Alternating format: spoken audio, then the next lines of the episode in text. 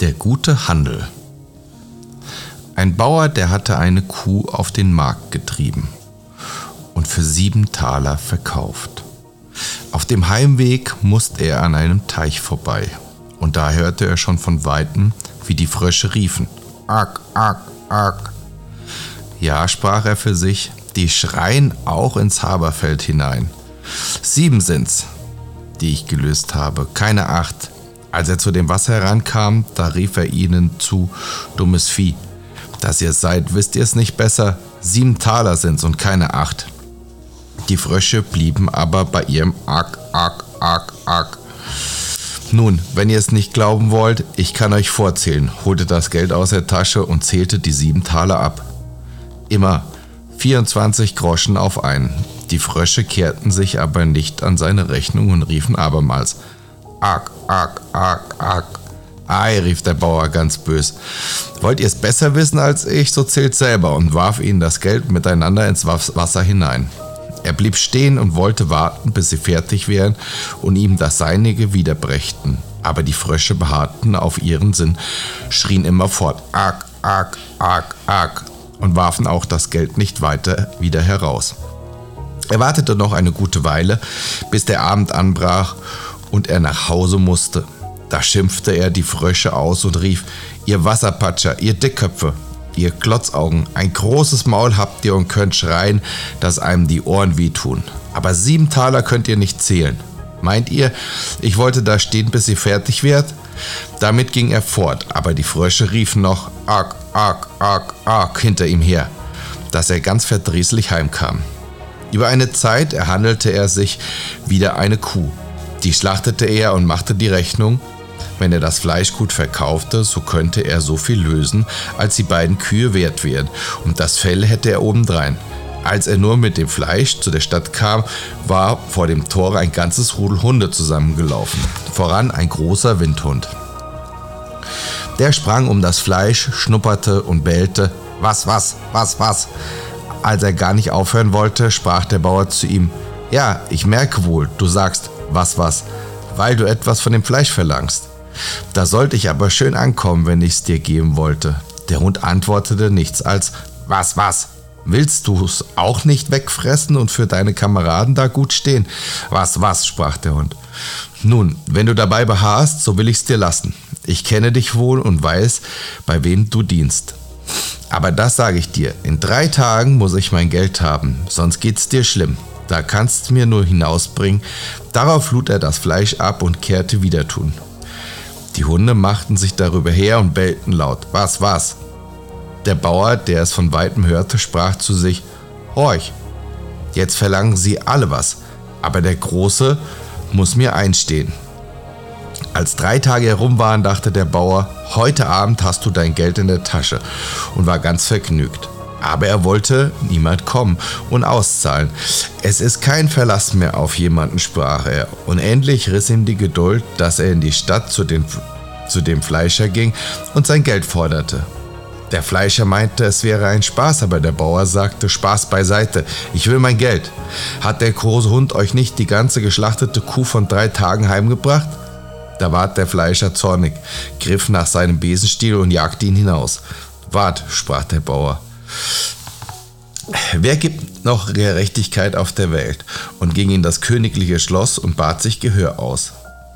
Da ward er vor den König geführt der da saß mit seiner Tochter und fragte, was ihm für ein Leid widerfahren wäre.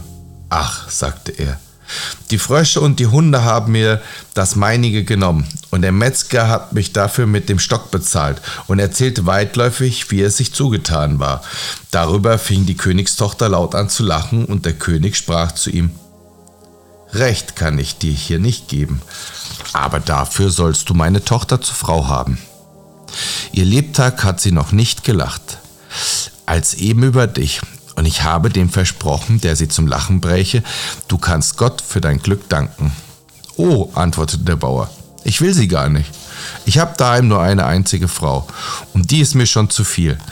Wenn ich nach Hause komme, so ist mir nicht nach anders, als ob ich jeden Winkel eine stände. Da ward der König zornig und sagte, du bist ein Grobian, Ach, Herr König, antwortete der Bauer, was könnt ihr von einem Ochsen anders erwarten als Rindfleisch? Warte, erwiderte der König, du sollst einen anderen Lohn haben. Jetzt pack dich fort, aber in drei Tagen komm wieder, so sollen dir 500 voll gezählt werden. Wie der Bauer hinaus vor die Tür kam, sprach die Schildwache, Du hast die Königstochter zum Lachen gebracht? Da wirst du was Rechtes bekommen haben. Ja, das meine ich, antwortete der Bauer. 500 werden mir ausgezahlt. Hör, sprach der Soldat, gib mir etwas davon ab. Was willst du mit all dem Geld anfangen? Weil du's bist, sprach der Bauer. So sollst du 200 haben. Melde dich in drei Tagen beim König und lass dir's aufzählen. Ein Jude, der in der Nähe gestanden und das Gespräch mit angehört hatte, lief dem Bauern nach, hielt ihn beim Rock und sprach, Gottes Wunder, was seid ihr ein Glückskind? Ich will's euch wechseln, ich will's euch umsetzen in Scheidemünz. Was wollt ihr mit, dem harten mit den harten Talern? Marschall, sagte der Bauer, 300 kannst du noch haben. Gib mir, gib's mir gleich in Münze. Heute über drei Tage wirst du dafür beim König bezahlt werden. Der Jude freute sich über das Profitchen und brachte die Summe in schlechten Groschen, wo drei so viel sind als zwei gute. Nach Verlauf der letzten drei Tage ging der Bauer dem Befehl des Königs gemäß vor den König, zieht ihm den Rock aus, sprach dieser. Er soll seine 500 haben. Ach, sagte der Bauer, sie gehören nicht mehr mein, 200 habe ich an die Schildwache verschenkt und 300 hat mir der Jude eingewechselt, von Rechts wegen gebührt mir gar nichts. Indem kam der Soldat und der Jude herein, verlangten das ihrige, dass sie den Bauern abgewonnen hätten und erhielten die Schläge richtig zugemessen. Der Soldat ertrug's geduldig und wusste schon, wie es schmeckte. Der Jude aber tat jämmerlich, Auweia, geschrien, sind das die harten Taler? Der König musste über den Bauern lachen, und da aller Zorn verschwunden war, sprach er, weil du deinen Lohn schon verloren hast, bevor er dir zuteil ward, so will ich dir einen Ersatz geben. Geh in meine Schatzkammer und hol dir Geld, so viel du willst. Der Bauer ließ sich das nicht zweimal sagen und füllte in seine weiten Taschen, was nun hinein wollte. Danach ging er ins Wirtshaus und überzählte sein Geld. Der Jude war ihm nachgeschlichen, hörte, wie er mit sich allein brummte. Nun hat mich der Sputzbube vom König doch hinters Licht geführt. Hätte er mir nicht selbst das Geld geben können, so wüsste ich, was ich hätte. Wie kann ich nun wissen, ob das richtig ist, was ich so auf Glück eingesteckt habe? Gott bewahre, sprach der Jude für sich. Der spricht despektierlich von unserem Herrn und laufen gib's an. Da krieg ich eine Belohnung. Er wird obendrein noch bestraft. Als der König von dem Reden des Bauern hörte, geriet er in Zorn, hieß dem Juden hingegen gleich zum Herrn des Königs kommen, wie ihr geht und steht. Ich weiß besser, was ihr, was sich schickt, antwortete der Bauer. Erst lasse ich mir einen neuen Rock machen. Meinst du, ein Mann, der so viel Geld in der Tasche hat, sollte sich in einen alten Lumpensack hingeben? Der Jude als er sah, dass der Bauer ohne einen anderen Rock nicht wegzubringen war und weil er fürchtete, wenn der Zorn des Königs verraucht wäre, so käme er um seine Belohnung und der Bauer um seine Strafe. So sprach er, ich will euch für die Kurzzeit einen schönen Rock leihen, aus bloßer Freundschaft. Was tut der Mensch nicht alles aus Liebe? Der Bauer ließ sich das gefallen, zog den Rock vom Juden an und ging mit ihm fort. Der König hielt den Bauern die bösen Reden vor, die der Jude gebracht hatte. Ach, sprach der Bauer, was ein Jude sagt, ist immer gelogen. Dem geht kein wahres Wort aus dem Munde. Der Kerl da ist im Stand und behauptet, ich, wäre, ich hätte seinen Rock an. Was soll mir das? schrie der Jude. Ist der Rock nicht mein?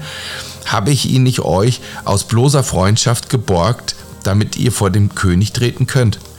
Wie der König das hörte, sprach er ein, hat der Jude gewiss betrogen mich oder den Bauern und ließ ihm doch etwas in harten Talern nachzahlen. Der Bauer aber ging in dem guten Rock und mit dem guten Geld in der Tasche heim und sprach, diesmal hab ich's getroffen.